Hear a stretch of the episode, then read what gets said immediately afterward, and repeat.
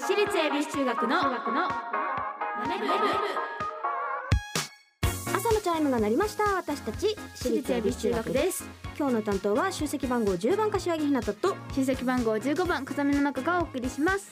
この番組は私たち私立恵比寿中学のメンバーがマネーお金について学び考え知識をつけるお勉強プログラムです。はい。ということで私はスタジオに来たのが初めてなんですけどそうですよね。ちょっとドキドキします。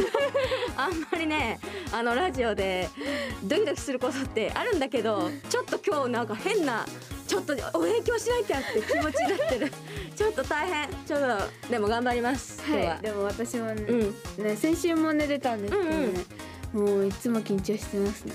やっぱお勉強ってさあ 頑張んなきゃって。そう。ちょっと構えちゃうところあるよね、うん。でも今日もね楽しくお勉強はい。していきたいと思いますが、はい。まあちょっとこの番組の今の現在収録時点では、まあ、テンスアニバーサリーツアーがね現在春ツアーが開催しておりまして、はい。茨城公演が終了したところですがどうでしょう？茨城公演どうだった？茨城公園。でもココナの地元ってこともあってね、すごいココナのただいま感がすごい嬉しそうで、ねためっちゃ楽しそうめっちゃだったよね楽しそうだった。でも本番前すっごいそわそわね、うん。してたよね。めっちゃそう。なんかいつもと違うねかったですねココナが、常に動いてた。うん、楽屋でも 落ち着くことが確かに。なく動いてたって感じしたんだけど。確かにまあでもねなかなかね地元でうん。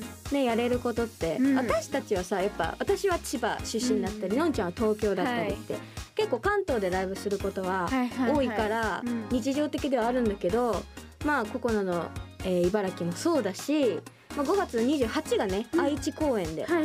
湯野のはい、地元ということで、うん。また凱旋公演にはなるかなと思うんだけどやっぱ特別なんだろうね。うん。うちらもやっぱ特別にしていく？いや東京東京出身だからただいまって。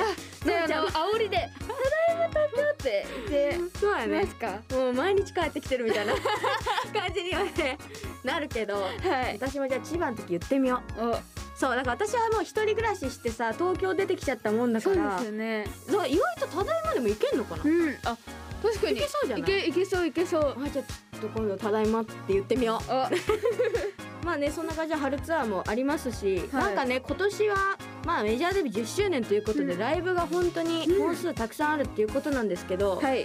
どうちょっとこの今のライブいっぱいやるもう10周年めっちゃ盛り上げるぞっていうエビ中をはい。株価で例えると今うどんな感じですか？もう上がってますか？もう激上がりじゃないですかね。激上がりですか？あ垂直嘘なんか日経平均株価の過去最高の3万8957円。というこおとなんですけどもうどのぐらいいっちゃってる？ちょだって垂直に上がってんでしょ？もう余裕でこれはもう超えてる。超えてますね。どのぐらいいってる？何万？何十万？もういっちゃってる？捕まった。10万10万ぐらい。10 10万ぐらい すごい上がりましたねもうじゃあもう下がることなく上がり続けて。はい。いっちゃいますか。いっちゃいましょう。はい。では10周年のねはい。中も皆さんよろしくお願いいたします。お願いします。えー毎回ですねこちらお題を決めて予習メンバーが先生となって勉強していきますということなんですけど、まあ、本日のテーマが、はい。チャートから何がわかるの？うん。ということでございまして、まあ、チャートはねあの株価を表すあの折れ線グラフはい。でございます、えーそしてこのマネ部でお金を勉強していつかは自分たちで事業計画まで立てられるようになりましょはい番組ではメッセージをお待ちしてい。ますメンバーと一緒に学びたいお金にまつわる疑問質問をお待ちしていますラジオ日経エビチューマネブホームページメッセージフォームからまたツイッターハッシュタグエビチューマネブでお待ちしています。うそれでは私立恵比寿中学のマネ部本日も始めていきましょう。のんちゃん修行の挨拶お願いします。起立気をつけ礼私立恵比寿中学のマネ部この番組は東京証券取引所の協力でお送りします。アリとキリギリスおやキリギリスくんじゃないか。アリ課長ご無沙汰しております。奇遇だね。東大会社を辞めてからは。念願のファイヤーを達成したのでもう投資もやめて現金にしちゃったんですよ。えもう現金にしたの？相変わらず君はお気楽ですね。投資も辞めてしまうとファイヤーにならないでしょ。うその点私は職場で投資を学び働きながら資産形成を続けていますよまた投資をしようかと思うのですが買い時もわからなくなってしまって。無様だなキリギリス君。私のように賢い人は一気に現金化などせず投資と一生付き合っていくんです。退職後の資産運用法も学んでいますよ。つまりはステイマーケットこれこそが。余裕を持って余裕を増やす。JPX マネブラボ。投資に関する最終決定はご自身の判断でなさいますようお願いします。東京証券取引所。私立恵比寿中学のツイッターハッシュタグエビチューマネブでお待ちしています。今日の授業はチャートから何がわかるの？ガラガラガラガラ。はいみんな席についてください。よしよしよし。うん。あちゃんとねみんな席についたねちょっとね前の授業の時はね私先生の座をあのー言うのにね奪われちゃったんですけど今日はねやっと先生として授業できるんでちょっと頑張っていきたいと思うんだけどんなんかちょっとあかざかずみ？かずみ何をしてるんだ？お昼ご飯食べてます。お昼ご飯食べてますじゃないよ。悪びれる様子が全く感じられないじゃないかい。はい。はいじゃない。そんな元気よくはいはいらないから。もうやる気ないんだったらもう帰りなさいおいおいおいおい。ガラガラじゃないのよ。本当に帰るな。戻ってきなさいよ。はい。はい戻ってきたね。戻ってきました。はいちゃんと戻ってきましたよ。ということで。はい席つきました？ちゃんと。はい。はい、じゃあ授業始めますよ。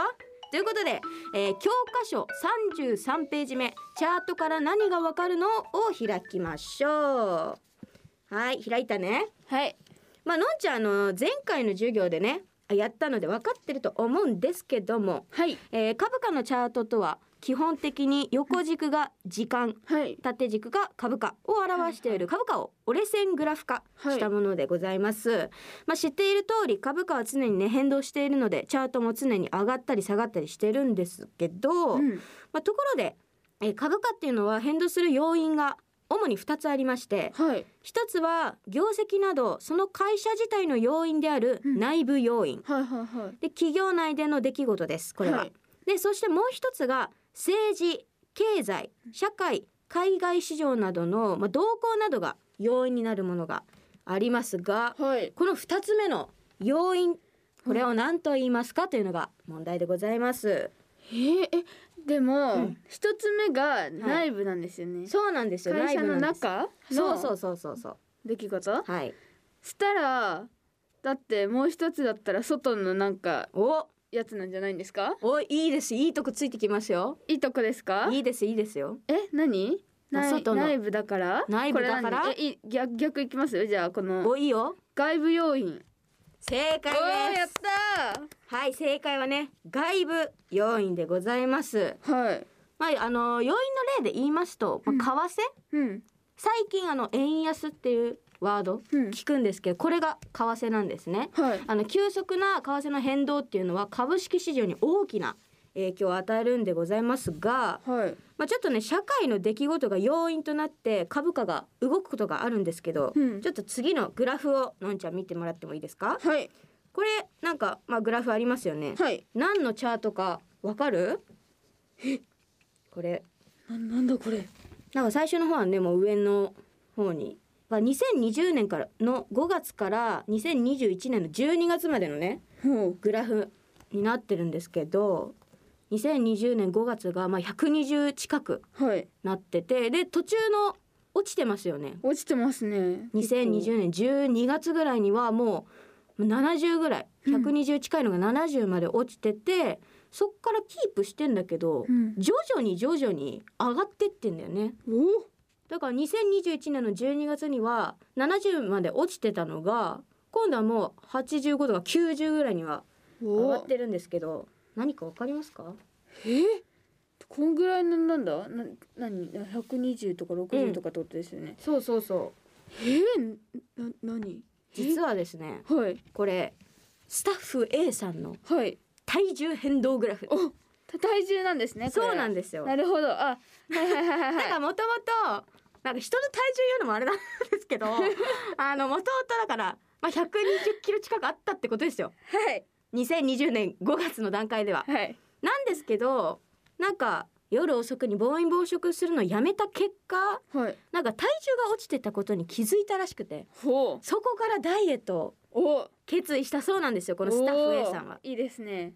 で、まあ、そこから年間にかけて順調にねこう落ちていくじゃない、はい落ちて120ってますね。近いのがもう70ぐらいにうんうんうん。落ちてってすごい。2020年12月にはもう70キロですよ。はい。キロになってますよなんですけど落ちたんだけどね、うん。ちょっと停滞期ってあるじゃないですか。ありますねそれに入ってで2021年の6月頃から再びね炭水化物というあの美味しいものの美味しさに気づいてしまって徐々に体重が戻ってきています。あらななので今増えています。うわーさすがにここまでねちょっと落とせたからさなんとかキープしてもらいたいんだけど確かに。もう斜めに上に上がってってるから。緩やかですけど上がってってますね。そうなんですよね。ちょっと頑張ってほしいですねこれそうはですね。まあ株価もこんな感じでねはい。何かが要因うん。があって一気に下落する時もあれば上昇する時もはいあるとはいうはい。ことなんですけどなんかのんちゃんの中でうん。こう大きくそういうなんか要因があって上下した時期みたいなのある？へえなんだろうええなんかえー。エビ中で言ったら、うん。やっぱこの新型コロナウイルスっていうのがあったから、結構ライブの本数とかっていうのはめちゃくちゃ減ってて、うん。結構それが大きい要因ではあって、うん。例えば2019年とかってもうすごいいっぱいライブ、うん。それこそエビ中の結成がはいはいはい。2009年だったの。ではい。10周年だったんですよ、うんうんうん。だからよりライブもいっぱいやってたんですけど2020年になって徐々にやっぱコロナウイルスっていうのが世界的にも日本にもすごい流行りだしたからどんどんライブができなくなってってあー。2020年もうほんと何もしてなかった。それこそ一番最初緊急事態宣言って出たじゃん、はい。あの頃本当にお仕事はほぼゼロの状態だったからそうだった。そう。何もできなくてずっと家にいてー。メンバーとも会えないっていうのが続いてたからライブの本数で言うとあの2020年の2月にファンクラブイベントはやったの、いはいはい。それが最後であ3456多分やってないかな。でオンラインのライブを8月にやったのよ。はいはいはい。だからそこの半年ぐらいの期間はめちゃくちゃ下落したね。だそうですよね。そうなんだけどやっぱ徐々にこうできるようにうん。なってってでのんちゃんたちもさエビ中に入って、はい。で今年はエビ中メジャーデビュー10周年なのでライブをいっぱいやろうっていうことで徐々にうん。もう去年の段階でもちょっとやってたけど今年に入ってさらにうん。上昇していくっていう、このエビ中のグラフで言えば。確かに。そんなことがあるんですけどちょっとねもう一個はい。次のチャート見てほしいものがあるので、はい。見ていただきたいんですけど、はい。このチャートがですね日経平均株価うん。のチャートなんですけど、はい。スタッフ A さんの体重変動グラフと同じ時期にうん。これね2020年に入ってから株価が一気に下落したことがわかります。はい。まあこの時日本だけでなく世界的に株価が下落してしまったのですが、うん。この時何が起きたか思い出せますか？ということで、まあ今までもねいろいろ話しましたけど、そうですねこれはやっぱわかりやすいですかね？そうだですねだってこれ2020年の1月のちょっと過ぎぐらいから。どんどん落ちてってもう2月3ますもんね月から徐々にめちゃくちゃ下落してるねこれ。一気に下落してるね。すごいボーンと下がってるえこれやっぱあれじゃないですか、コロナうん。の影響なんじゃないですかねそうですね正解です。これはやっぱねコロナうん。大きかったですね。でこの株価の暴落がコロナショックと呼ばれているそうで、はい。まあチャートを見ればねはっきりとわかるぐらい一気に落ちているんですが、うん。このねグラフ見てわかるようにその後徐々に株価を戻していますね。そうですね。うん、で株価の暴落っていうのは数年に1回あるんだけど暴落が止まらなかったことはなく次第に回復はい。していくそうで、そう。まあ、なのでねこのようなことがあることを理解した上でうん。皆さん投資をしましょうということでございます。はい。でこの、まあ、さっき言ったコロナショックはい。とかっていうまるショックっていうのが過去にもね何度か起きていてですね、はい。まあ、2007年にはサブプライムショック。ほうっていうのがありましてアメリカのサブプライムローン問題によって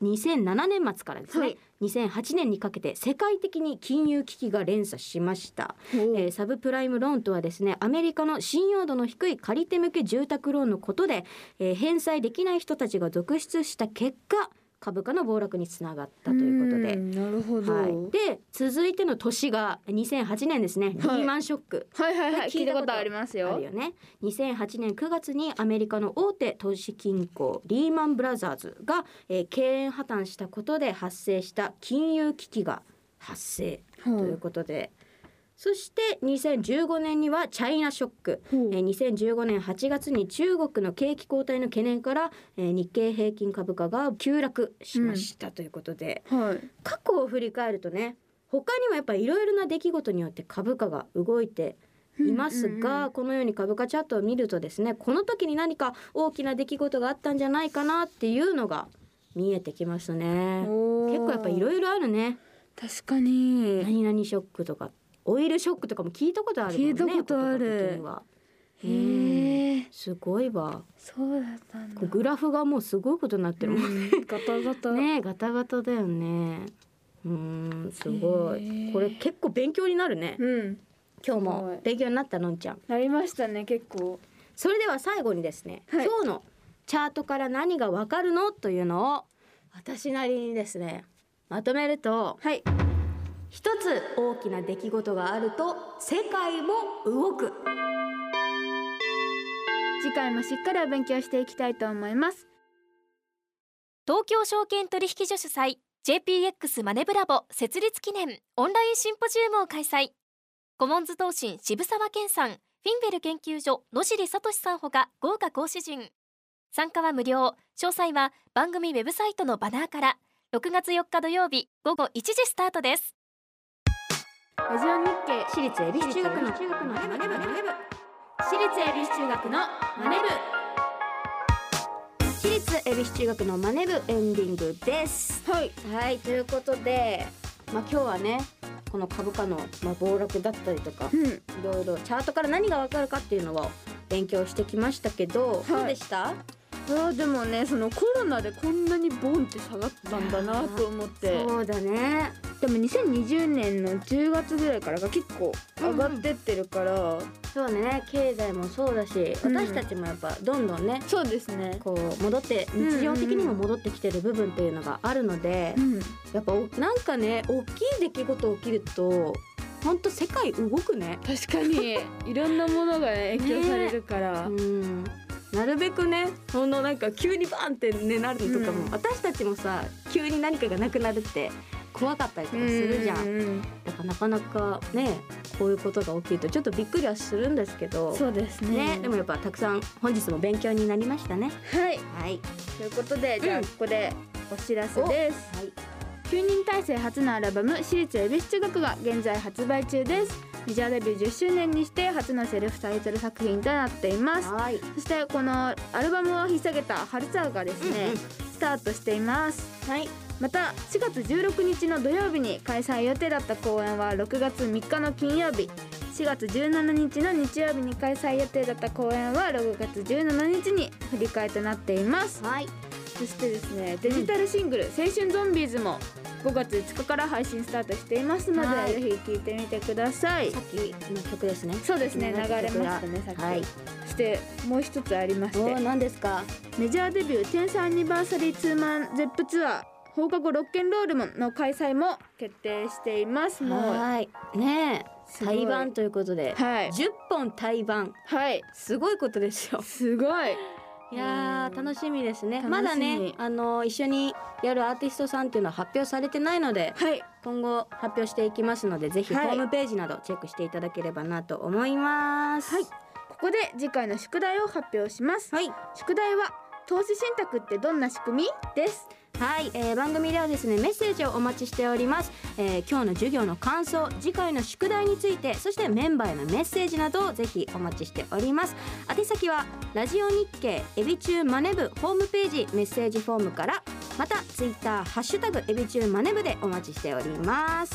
それではまた来週です。私立恵比寿中学のマネ部ここまでのお相手は出席番号10番柏木ひなたと出席番号15番風見の中でした。お疲れ様でした私立恵比寿中学のマネ部。この番組は東京証券取引所の協力でお送りしました。投資に関するご判断はご自身の責任において行われますようお願いいたします。